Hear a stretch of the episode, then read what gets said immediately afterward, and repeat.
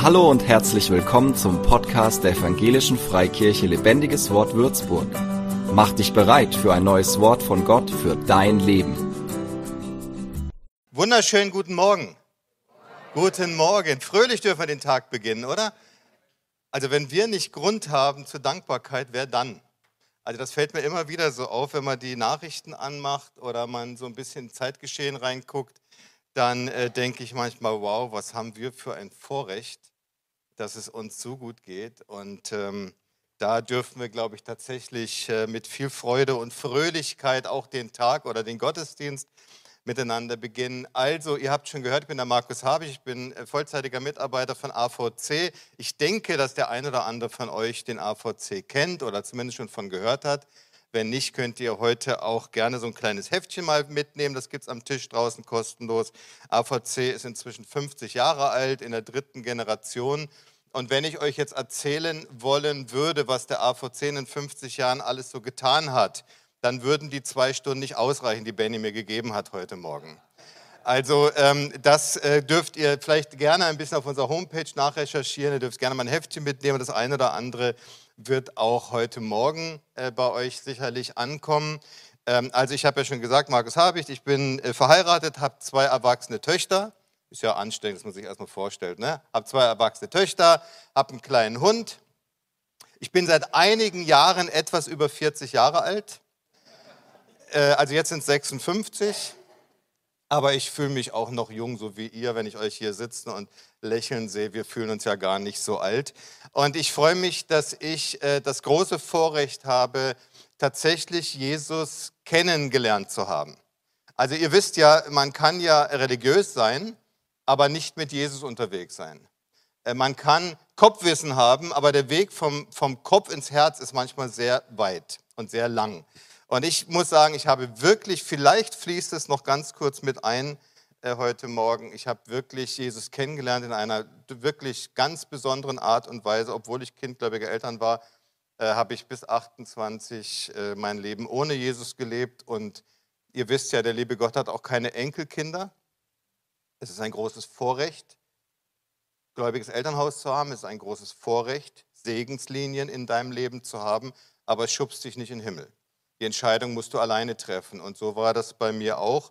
Bei mir vielleicht sogar ein bisschen dramatischer als bei anderen. Aber dazu vielleicht später. Ich möchte euch heute in ein Thema mit reinnehmen und möchte mal versuchen, euch das Thema Mission generell aus meiner Sicht ein bisschen weiterzugeben.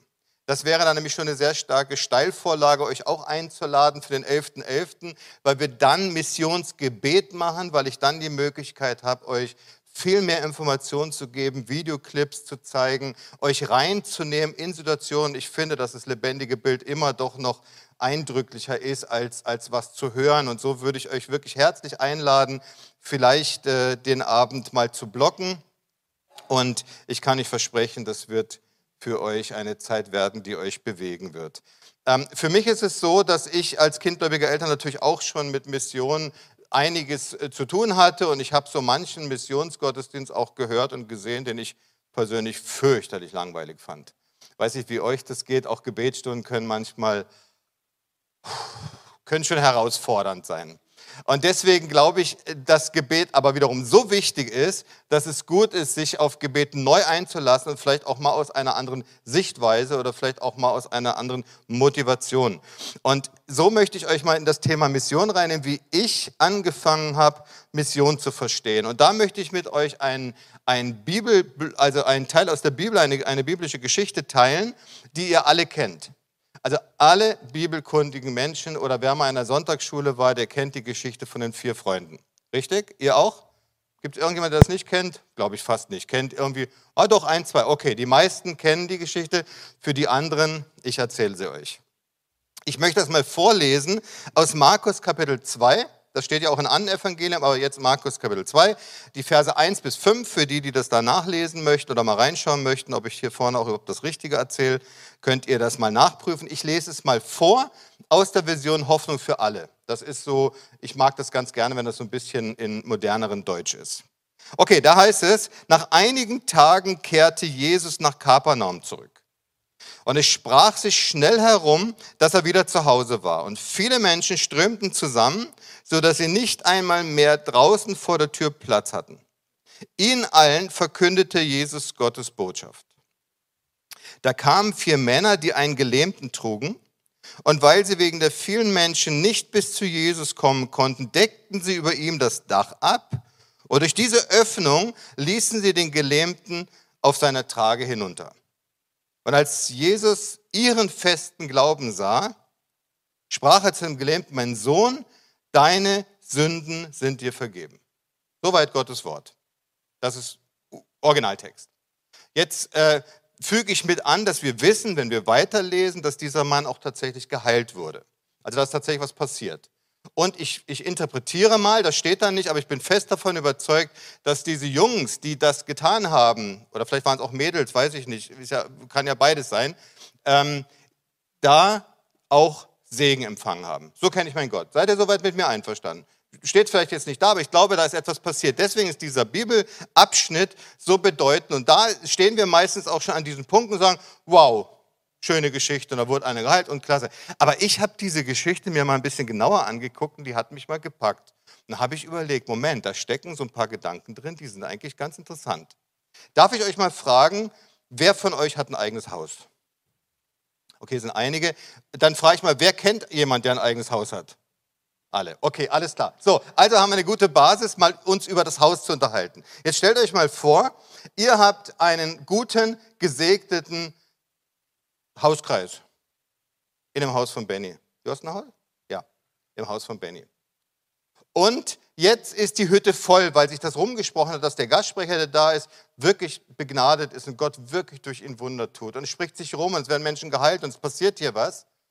Und die Hütte ist voll. Und jetzt kommst du oder kommt so jemand wie ich oder wir beide mit noch zweien. Und dann tragen wir jemand hin, wo wir sagen, das wäre ganz gut, der wäre jetzt auch da stellen aber fest, das Haus ist voll und kommen nicht rein. Jetzt fangen wir an, an Bennys Haus an der Seite irgendwie nach oben zu klettern. Und wenn wir dann oben sind, dann reißen ein schönes kleines Löchchen in sein Dach und lassen den runter, vielleicht so vor den Kamin oder so. so, so. Dann würde Benny als Pastor, müssten wir ja erwarten, würde wahrscheinlich sagen, Halleluja. Preis den Herrn endlich welche, die es umsetzen. Ja? Oder ihr, wenn ihr ein Haus habt, ihr würdet wahrscheinlich sagen, endlich sehe ich mal, das Reich Gottes kommt in Herrlichkeit. Nein, wir würden wahrscheinlich sagen, äh, was, was geht denn da gerade ab? Was, was, was macht ihr da? Seid ihr verrückt? Komm, kommst du da sofort runter? Und, und du machst mein Haus kaputt und, und, und. Und ich glaube, interpretieren zu können, dass dasselbe damals passiert ist. Ich glaube, dass die damals genauso nicht begeistert waren über die Situation. Zumindest der Hausherr nicht, vielleicht andere ja. Und ich habe mir überlegt, okay, da drin steckt eine ganz wichtige Botschaft, weil ich glaube, hier ist etwas passiert.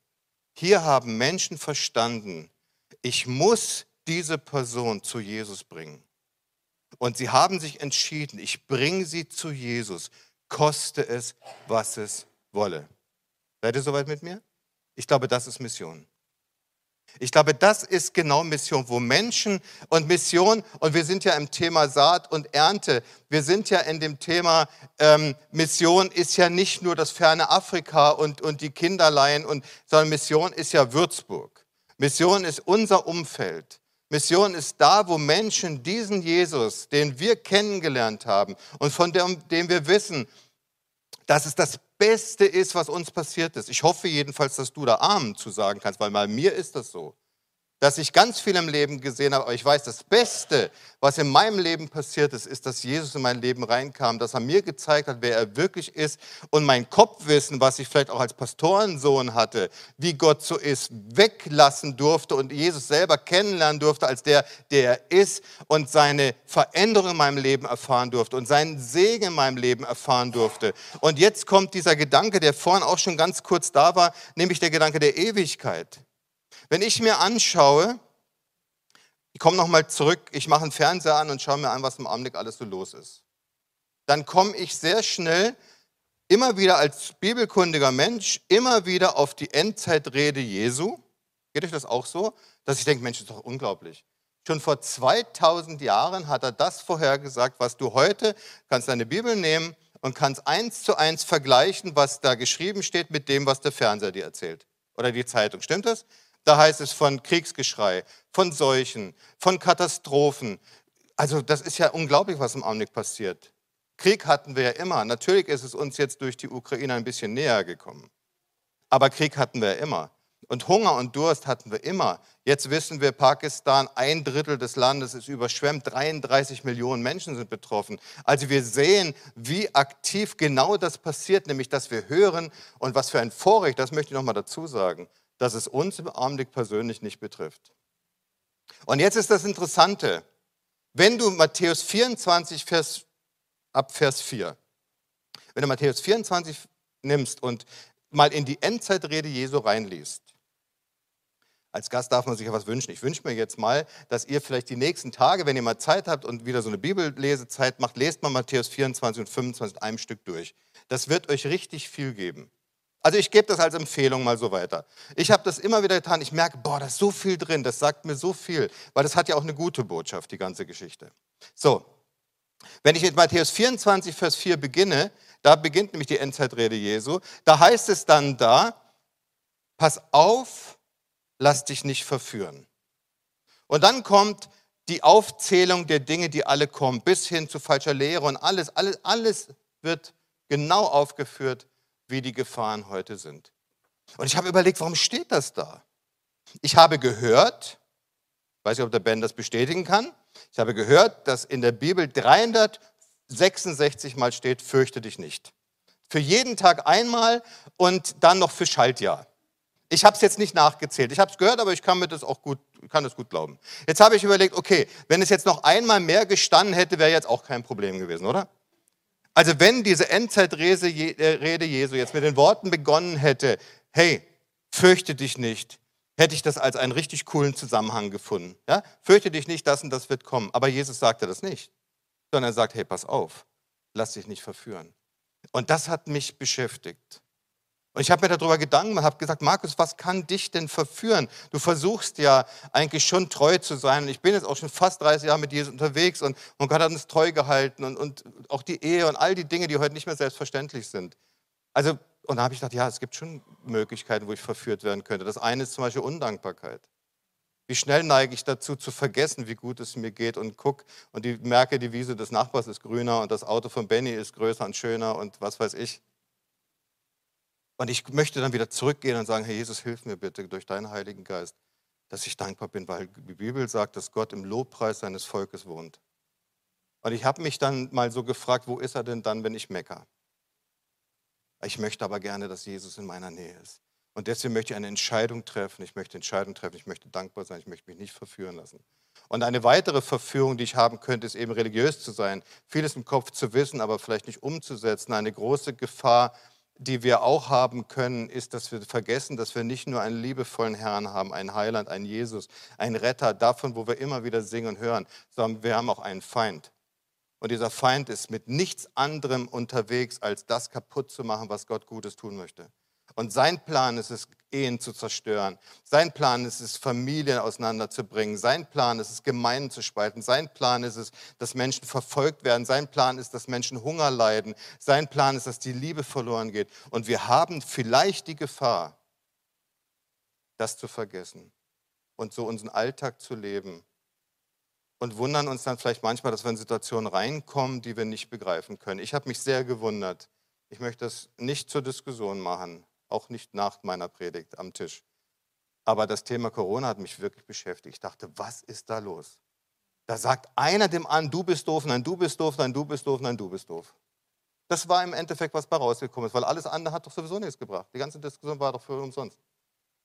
Und ich dachte, wie hat er das doch geschafft, der Feind, selbst bis in die Gemeinde, in Familien rein, uns dazu zu verführen, mit Dingen uns auseinanderzusetzen, anstatt am Wort Gottes dran zu bleiben. Und wenn ich diese ganzen Punkte sehe, dann möchte ich auf einen Punkt kommen. Und zwar dieser Punkt ist, wir können sogar vergessen oder verführt werden zu vergessen, dass unser ganzes Leben sich auf die Ewigkeit ausrichtet.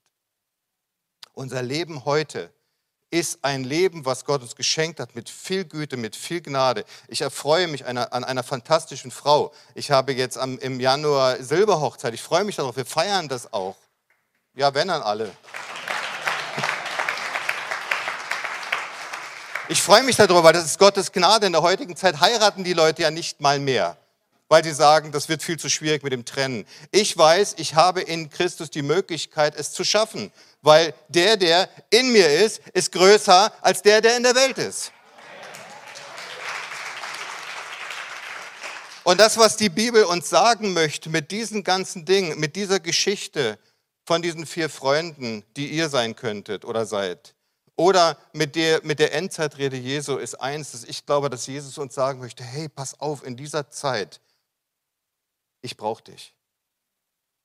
Ich bin einer von denen, die daran glauben, dass wir Erweckung bekommen werden. Du auch? Ich glaube daran. Ich glaube zutiefst daran. Ich meine das ernst. Ich glaube ganz fest daran. Und ich beobachte die Zeichen der Zeit und vergleiche es mit dem Wort Gottes. Und ich habe mich entschieden zu sagen, entweder stimmt das Wort Gottes ganz oder ich glaube es gar nicht.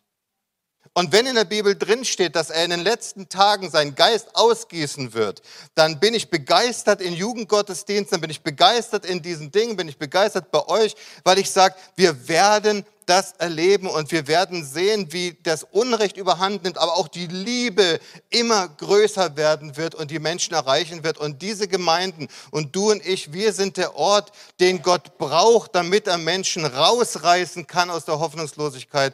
Und wir haben die Gefahr, verführt zu werden, das nicht mehr zu sein. Wenn ich das auf die Mission beziehe, ist es tatsächlich so, dass viele Menschen, und ich, ich bitte, ich, ich rede wirklich nicht zu dir jetzt persönlich. Mein Vater hat mal gesagt, meine nicht, ich meine dich. Aber wenn du meinst, ich meine dich, dann meine ich dich.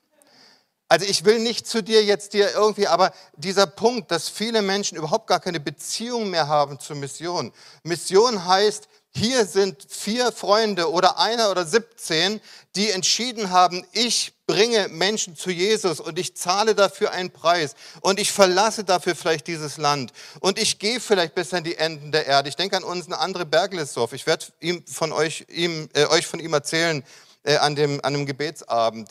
Die gehen mit einem Team jede Winter nach Sibirien an die Enden der Erde bis zum Polarkreis mit einem Spezialfahrzeug das ist so ein Dreiachser Allradantrieb. Das Ding kann schwimmen, wenn sie einbrechen würden, weil sie nur im Winter fahren können, wenn die Flüsse gefroren sind, wenn nicht matschig ist. Und dann gehen sie bis an die Ende der Erde und verkünden das Evangelium.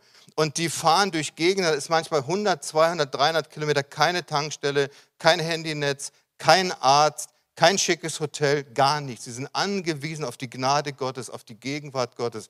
Und andere hat mich gefragt, hey Markus, du bist doch auch so ein Abenteurer, willst nicht mal mitfahren? Dann habe ich gesagt, oh,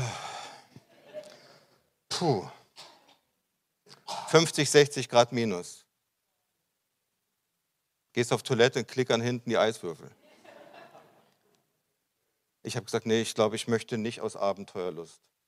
Aus Mandat ja, Ben, bist du mit mir? Wenn Gott uns ein Mandat gibt, gibt es keinen besseren Ort, wo wir sein können, als da, wo Gott uns hinstellt.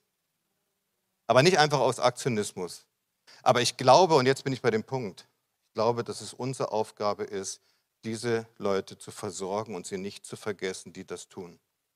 Und dann dürfen wir ein ganz komisches Gebet beten. Dann dürfen wir nämlich beten und sagen, Herr Jesus, danke dafür, dass ich nicht gehen muss. Danke dafür, dass ich in einem Land leben darf, wo Freiheit und Frieden ist. Danke dafür, dass ich hier in Wohlstand und Gesundheit, in einem Gesundheitssystem leben darf, was den größten Teil der Erde nicht hat. Danke dafür. Aber jetzt bitte, Herr Jesus, mach mich zu einem dankbaren Mensch, wo die Frucht sichtbar wird. Und die Frucht ist zum Beispiel Gebet.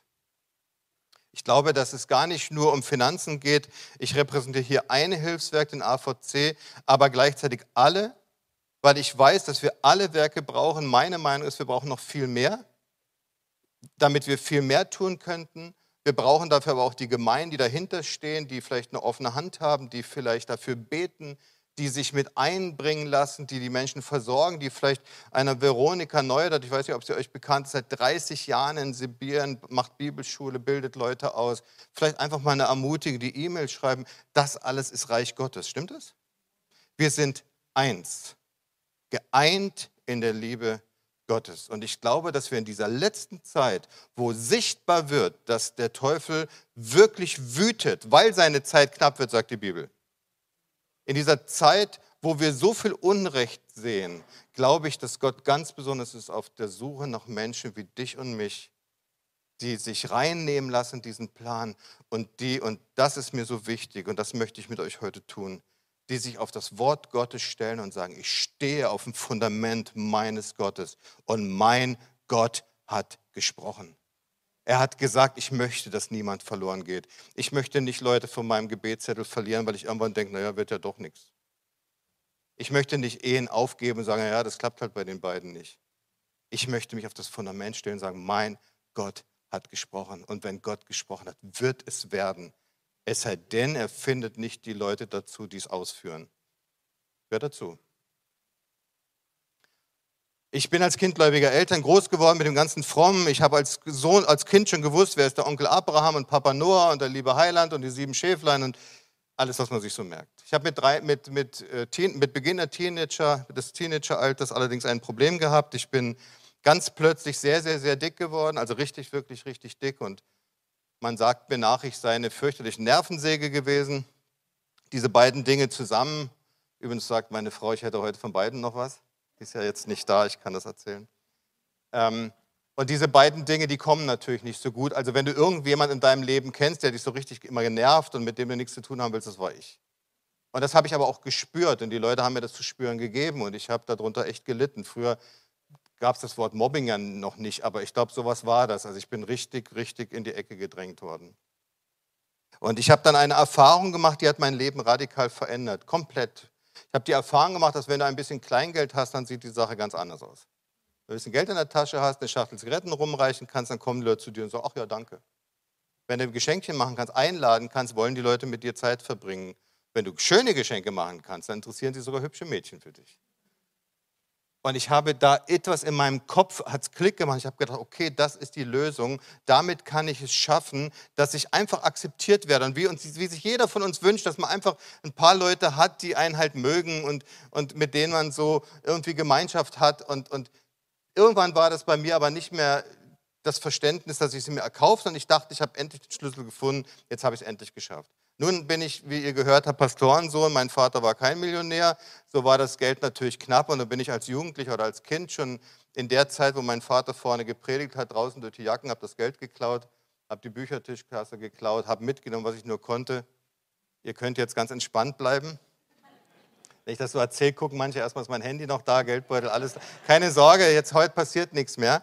Aber damals habe ich einfach einen hohen Bedarf gehabt an Geld, weil ich dieses Geld brauchte, um mir dieses Leben führen zu können. Und, und ich habe so auch so gedacht, der liebe Gott ist ein strenger alter Mann und dann rumst es wahrscheinlich irgendwann und bin auch sehr ängstlich durchs Leben gelaufen am Anfang, weil ich dachte, ich wusste ja, dass es nicht in Ordnung ist, was ich tue, aber Gott hat eben nicht sofort eingegriffen, also hat es so irgendwie für meine Ansicht hat es funktioniert, was ich da getrieben habe. Und so ist es ein Lebensstil geworden. Ich bin mit 18 dann nach Berlin, bin Autohändler geworden. Das war die Zeit, wo die Grenzen aufgingen. Ich habe wirklich richtig, richtig viel Geld in der Zeit verdient, gerade weil ich es nicht so genau genommen habe mit Ehrlichkeit und Aufrichtigkeit. Und was deins ist, ist auch meins. Und was meins ist, geht dich gar nichts an. Und du weißt ja diese Haltung. Und äh, ich hatte nur eins vergessen, dass Gott mich nicht vergessen hat dass Gott die ganzen Gebete, die auf meinem Leben, die ganzen Segen, die auf meinem Leben lagen, deswegen, ich möchte euch ermutigen, betet für eure Leute, segnet eure Kinder, segnet eure Jugend, segnet eure Gemeinde, segnet euren Pastor. Im Segen liegt Kraft. Ich hatte gestern hatten wir Männerabend, wir haben noch bis um 10 uns gegenseitig gesegnet, da liegt so viel Kraft drin sich gegenseitig zu segnen. Ich habe das ja alles damals auch nicht verstanden. Jedenfalls hat Gott angefangen. Es gibt so einen Bibelvers, der steht Galate 4, Vers 4. Da heißt es, als die Zeit gekommen war, sandte Gott seinen Sohn. Und das ist natürlich so im Ursprung darauf gedacht, dass da äh, die Weihnachtsgeschichte und so, aber ich glaube, dieser Bibelvers ist sehr zeitaktuell, weil ich glaube, Gott hat seine Zeitpunkte. Seid ihr soweit mit mir? Gott hat so, ich habe ja dem lieben Gott schon manchen guten Vorschlag gemacht und ihm so, aber er hat es eigentlich immer anders gemacht, aber immer besser. Irgendein schlauer Mann hat mal gesagt, Gott kommt manchmal echt richtig spät, aber kommt spätestens rechtzeitig. Das ist das Wissen, was wir als Christen haben. Wieder so ein Fundament, auf das wir uns stellen können, sagen, mein Gott kommt vielleicht nicht, wie ich es mir vorstelle, aber er kommt. Er ist in Kontrolle. Und da, so war das, dass Gott angefangen hat, in mein Leben reinzuwirken und er hat mich auch nicht gefragt, ob ich das möchte und hat mich auch nicht gefragt, in welcher Form ich mir das dann, wenn, vorstellen würde, sondern hat es einfach getan. In seinen Rede, in mein Leben rein waren Schwierigkeiten. Plötzlich liefen die ganzen Geschäfte nicht mehr, plötzlich holten mich Dinge der Vergangenheit ein. Ich bin jetzt ein Mensch, der eher positiv unterwegs ist, so halb, Glas ist halb voll, nicht halb leer. Ich dachte, es ist einfach eine Pechsträhne, morgen wird wieder alles besser. Und so habe ich mich immer weiter reinbegeben in diesen Strudel und war mit 28 hochkriminell, mit Knasterfahrung, mit hochverschuldet beim Mafiosis, mit Mafiosi-Geschäft und alles drum und dran, mit 28 so mit dem Rücken an der Wand, dass ich mein Leben nicht weiterleben wollte und konnte und mir mein Leben selber ein Ende setzen wollte. Ich habe mich auch mit dem Glauben nicht auseinandergesetzt. Ich habe gedacht, das ist alles Quatsch. Ich habe dann so gedacht, so ein bisschen Reinkarnation, wirst vielleicht wiedergeboren, mal schauen, was dann kommt. Und habe mir in einer Nacht fast zwei Gramm Heroin gedrückt, weil ich sterben wollte, weil ich den Preis für mein Leben nicht mehr bezahlen konnte. Und ich hatte wirklich morgens Angst vom Abend und abends Angst vom Morgen. Ich wusste nicht, wie ich das weiter handeln soll. Und dachte, ich gehe einfach und Gott hat wieder meiner nicht vergessen und Gott hat in der Nacht, wo ich dieses gemacht habe, hat er meine Mutter geweckt. Ihr Mütter hört gut zu. Hat er meine Mutter geweckt und meine Mutter hat angefangen, um meine Seele zu kämpfen, weil sie gespürt hat, mein Sohn ist auf dem direktesten Weg in die Gottesferne. Und sie hat als gläubige Frau dagegen angebeten, sie wollte mich nicht loslassen. Sie hat sich auf das Fundament gestellt. Ihr merkt, ich rede immer wieder von dem Fundament. Gott spricht. Sie hat sich auf das Fundament gestellt und gesagt, ich gebe meinen Sohn nicht auf. Und sie hat gebetet und gebetet. Und das ganze Zeug hat dann nicht gewirkt. Ich mache das jetzt kurz. Ich habe nächsten Tag oder zwei Tage später ein Gespräch mit meiner Mutter gehabt. Sie erzählte mir, was ist los bei dir? Und ich habe so beten müssen und ich habe sofort gespürt, das muss Gott sein. Aber die Information war für mich trotzdem schräg, weil ich dachte, okay, warum interessiert sich Gott noch für mich?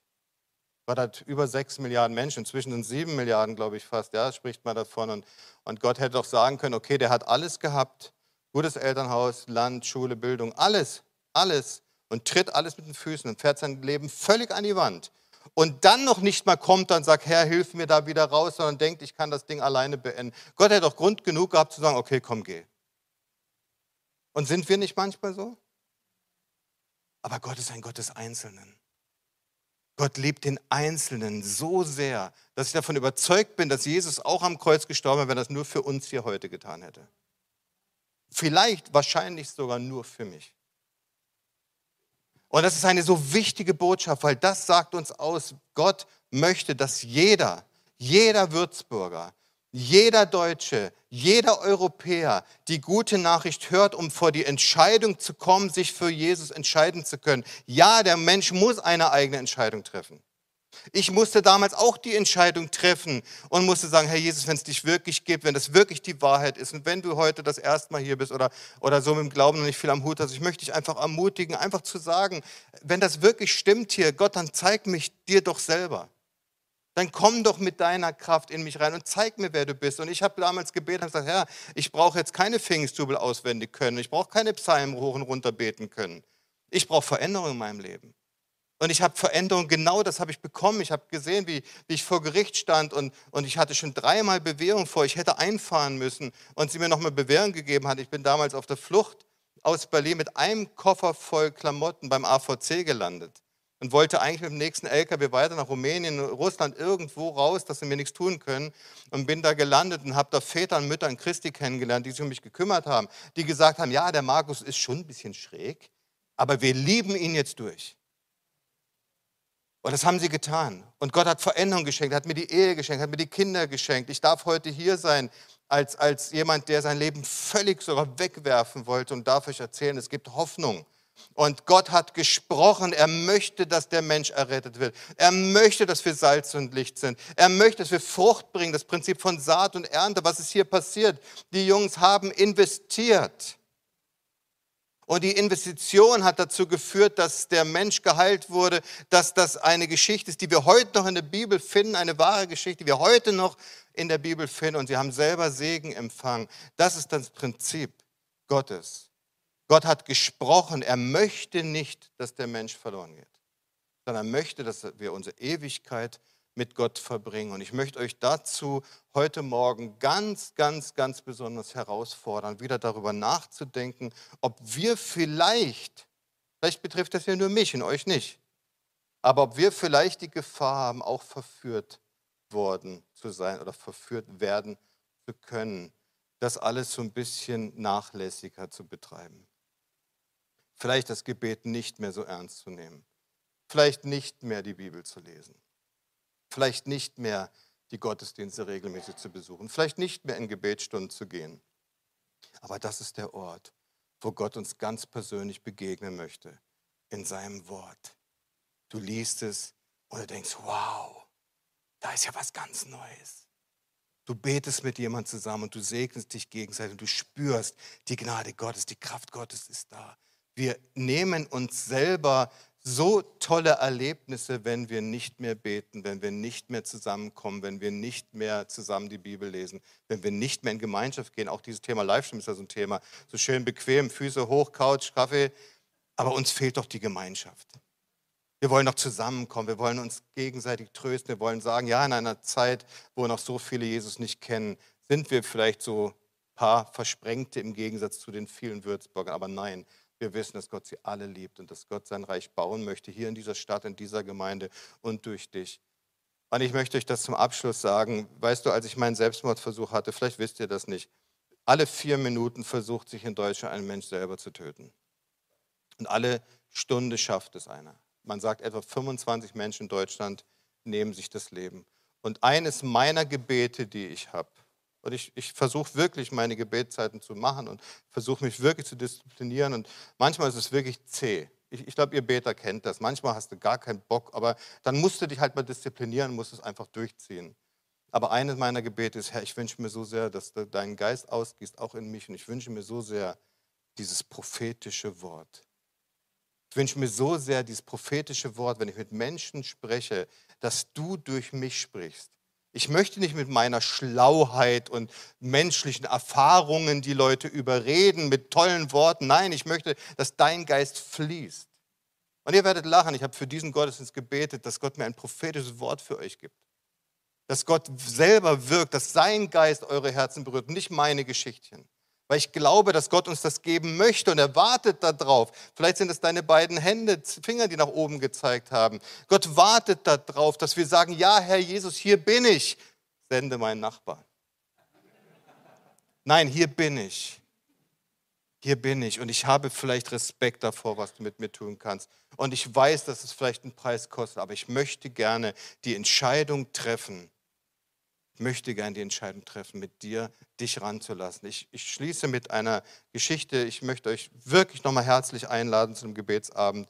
Ich war gerade in Nigeria. Ich könnte euch jetzt noch stundenlang erzählen, was ich da erlebt habe. Da werden ja die Dörfer abgefackelt, die Menschen vertrieben. Ich war in einem Dorf, wurden 100 Christen getötet, in einem anderen Dorf 34 äh, Christen. Ich habe eine junge Frau kennengelernt, Mohrenred heißt sie. Ich werde euch dann Bilder zeigen von ihr und ihrer Mutter. Die ist 2020, vor, kurz vor Weihnachten, am 21. oder 20. Dezember, entführt worden von Boko Haram, wurde anderthalb Jahre in einem Wald gehalten, wie eine Sklavin, missbraucht, wie du dir es nicht vorstellen kannst, erniedrigt, wie du dir es nicht vorstellen kannst. Und Gott hat Gnade geschenkt, sie konnte nach anderthalb Jahren flüchten. Ich habe mit ihr gesprochen und ich habe sie dann irgendwann, weil sie so frei darüber geredet hat, habe ich sie gefragt, Monred, wie gehst du um mit dem Vater unser? Wie gehst du damit um, dass es da heißt, wie wir vergeben, äh, äh, dass du uns vergibst, wie wir vergeben denen, die uns etwas schuldig sind? Und sie hat zu mir gesagt, Markus, das ist so schwer. Aber ich habe mich entschieden, ich möchte vergeben. Und ich glaube, diese Entscheidung ist das, was Gott von uns sucht. Ich glaube nicht, dass eine Entscheidung geht, zu sagen, jetzt räume ich meinen Geldbeutel leer, jetzt mache ich dies, jetzt mache ich, sondern einfach diese Entscheidung sagen, Gott, du darfst mit deinem Heiligen Geist in meinem Leben wirken. Zeig mir, was ist dran. Und dann möchte ich, wie sie, ich möchte vielleicht vergeben. Ich möchte mich vielleicht von dir verändern lassen. Ich möchte vielleicht aktiver sein. Ich möchte vielleicht auch wieder Aufgaben übernehmen. Ich möchte Leute auf den Gebetszettel zurückholen. All diese Dinge, die kann Gott mit uns bewirken. Für uns, von uns braucht er nur ein Ja. Ein Ja, ja, Jesus du darfst es mit uns tun. Und mit diesem Beispiel von dieser Morgenrett möchte ich euch jetzt in eine Gebetszeit reinholen. Ganz kurz, nur die Zeit ist, ist fortgeschritten. Aber ich möchte gerne, bevor ich mit euch bete, und vielleicht kann Bruder Piano oder Schwester Piano schon mal nach vorne kommen, ähm, ich möchte ganz kurz die Möglichkeit lassen, dass das, was wir jetzt in den letzten 30 Minuten so bam, bam, bam gehört haben, dass wir es mal ganz kurz reflektieren. Ich würde gerne während dem hier im Hintergrund so vielleicht eine halbe Minute nur einfach ein bisschen Musik, dass wir einfach mal in die Stille gehen. Vielleicht mal die, wie du, wie du möchtest, vielleicht auch mal nach, einfach die Augen zu machen und mal, Herr, was war jetzt für mich? Das ist absolut biblisch zu sagen, hey, da war ganz viel, das hat mich gar nicht betroffen, aber vielleicht ein Punkt. Und wenn ja, oder wenn auch diese Entscheidung vielleicht, dass du gesagt hast, ich, ich, ja, ich habe da vielleicht irgendwo nachgelassen, ich möchte eigentlich gern wieder zurück auf die Fährte Gottes, dann kannst du jetzt diese Entscheidung treffen. Ich möchte dich dann in deiner Entscheidung segnen. Deswegen gebe ich jetzt mal 30 Sekunden, dass du einfach zur Ruhe kommen kannst. Herr Jesus, ich danke dir dafür, dass du heute Morgen gesprochen hast. Und ich danke dir dafür, dass du uns ein, ein Evangelium geschenkt hast, was tatsächlich funktioniert. Herr, wir haben keinen Kruzifix in der Ecke, sondern wir haben einen lebendigen Glauben. Wir danken dir dafür, dass du heute zu uns gesprochen hast. Und ich möchte, möchte dich jetzt fragen, weil ich möchte dich mit Ben zusammen segnen. Ich möchte dich fragen, währenddem ich bitte, dass keiner rumschaut. Einfach aus Respekt vor anderen möchte ich fragen, wenn du sagst, du möchtest heute irgendwas festmachen, das musst du jetzt auch gar nicht uns erzählen, das kannst du danach im persönlichen Gespräch mit jemand, aber wenn du sagst, hier hat mich heute was erreicht und das möchte ich heute festmachen, dann möchte Ben und ich für dich beten, möchte es segnen, möchte das versiegeln. So möchte ich fragen, wenn das so bei dir ist, dass du irgendwas hast, wo du sagst, ja, da möchte ich heute mit Gott was festmachen, vor sichtbaren und unsichtbaren Welt. Dann heb doch mal nur ganz kurz deine Hand, ganz kurz nur. Vielen Dank, Dankeschön, Dankeschön, Dankeschön. Das ist einfach vor sichtbaren, unsichtbaren Welten, dass du zeigst, ja, hier, ich möchte jetzt eine Entscheidung treffen. Herr Jesus, wir danken dir für diese Entscheidung und wir beten, Heiliger Geist, dass du jetzt kommst und dass du diese Entscheidung versiegelst durch deine göttliche Gnade und Kraft. Herr, wir beten, dass das, was du jetzt neu aufgebrochen hast, dass du es, voll, dass du es zur Frucht bringen wirst. Dieses Prinzip von Saat und Ernte, es ist vielleicht ein Same heute neu reingefallen und er soll aufgehen, er soll 30, 60, 100-fältige Frucht bringen. Und wir beten, dass du, Heiliger Geist, deine Hand drüber hältst, dass der Feind es nicht rauben darf. Wir versiegeln es in deinem heiligen Namen, Vater. Und wir beten, Jesus, wir danken dir für die Gnade, dass du uns nachgehst und dass du so viel für uns getan hast. Und wir danken dir, dass wir das heute empfangen dürfen. Und dass wir uns auf das Fundament stellen dürfen, dass du jetzt etwas Neues auch mit uns beginnst und dass das, was du in uns hineingelegt hast, jetzt Kraft haben wird in unserem Leben. Wir stellen uns auf dieses Fundament und wir lassen uns davon nicht abbringen. In Jesu Namen. Amen. Amen. Für mehr Infos besuche uns auf Facebook unter lebendigeswort.de oder einfach persönlich im Sonntagsgottesdienst.